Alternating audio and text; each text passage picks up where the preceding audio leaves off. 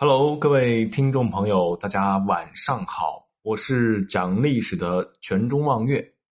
今天我们讲一讲秦三世子婴，历史留给他的使命似乎就是除掉赵高。话说秦朝末年，子婴临危受命，是时诸侯并起，六国贵族纷纷复国反秦。秦朝的军事实力已经被联军瓦解，子婴继位时内外交困，秦军已经不再是那个大一统的秦朝。秦之积衰，天下土崩瓦解，虽有周旦之才，无所复陈其巧。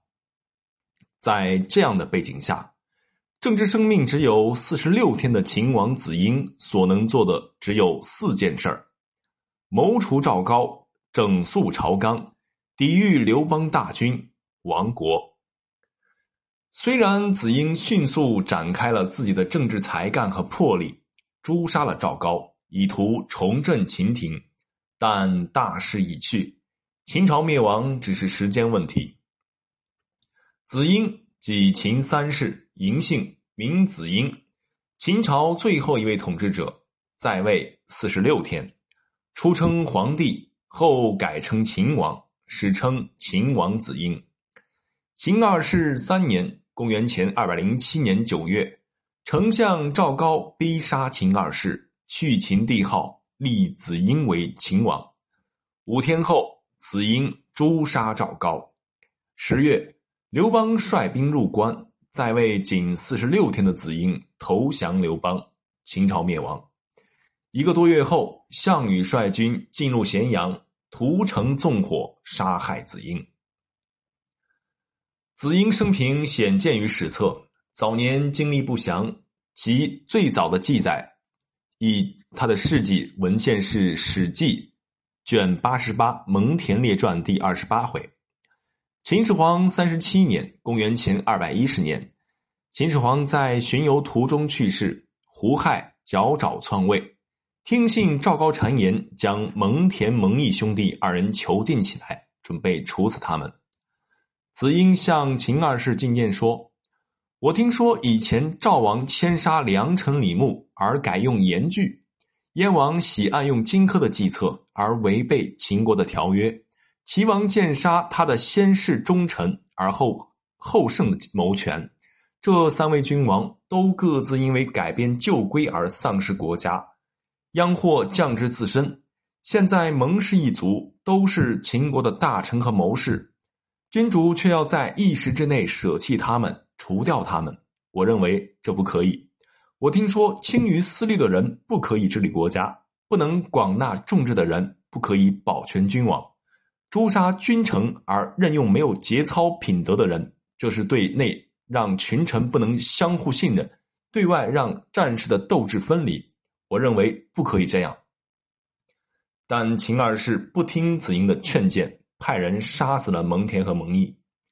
不久，秦二世胡亥又在赵高的蛊惑下，对大臣以及始皇帝的皇子、公主展开血腥大屠杀。子婴有幸逃过此劫。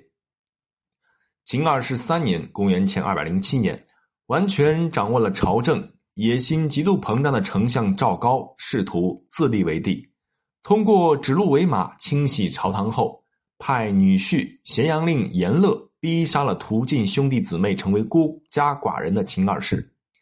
秦二世死后，赵高召集大臣告知诛杀秦二世的情况，然后发现群臣和将领们都不支持他，不得不迎立子婴。但赵高也留了一手。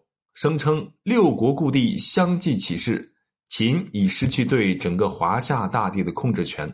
他说：“秦本来只是诸侯，始皇统一天下，所以称帝。六国各自独立，秦王地方更狭小，竟然以空名称帝，这样不行，应该像以前一样称王才合适。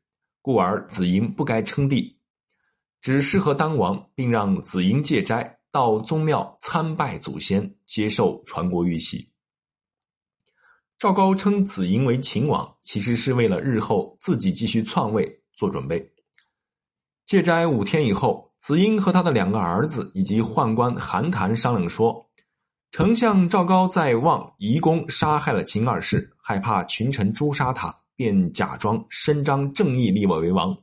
我听说赵高竟与楚国相约，灭掉秦国的宗族后，在关中称王。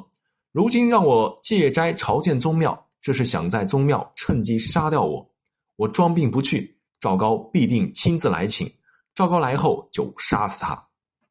于是，子婴便假托生病，不理朝政。赵高数次派人来请子婴，子婴不去。赵高果然亲自前往子婴所在的斋宫，说：“朝见宗庙有关国事，君王为什么不去？”趁此机会，韩谈赐死赵高，并诛灭赵高三族，在咸阳城内示众。秦王子婴元年十月，刘邦率大军攻破武关，攻下饶关，兵临咸阳，屯兵霸上，派人劝子婴投降。此时，群臣百官也都背叛秦朝而投奔了刘邦。子婴眼看大势已去，便和妻子儿子们用绳子绑缚自己，坐上由白马拉着的车，身后死者葬礼所述的白色装束，并携带皇帝御用的玉玺、兵符等物。从知道亲自到刘邦的军前投降，秦朝灭亡。子婴共在位仅四十六天。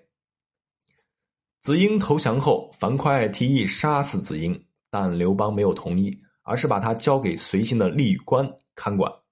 一个多月后，项羽率领大军进入咸阳，立刻杀死了子婴，纵火焚烧秦宫室，并进行大屠杀。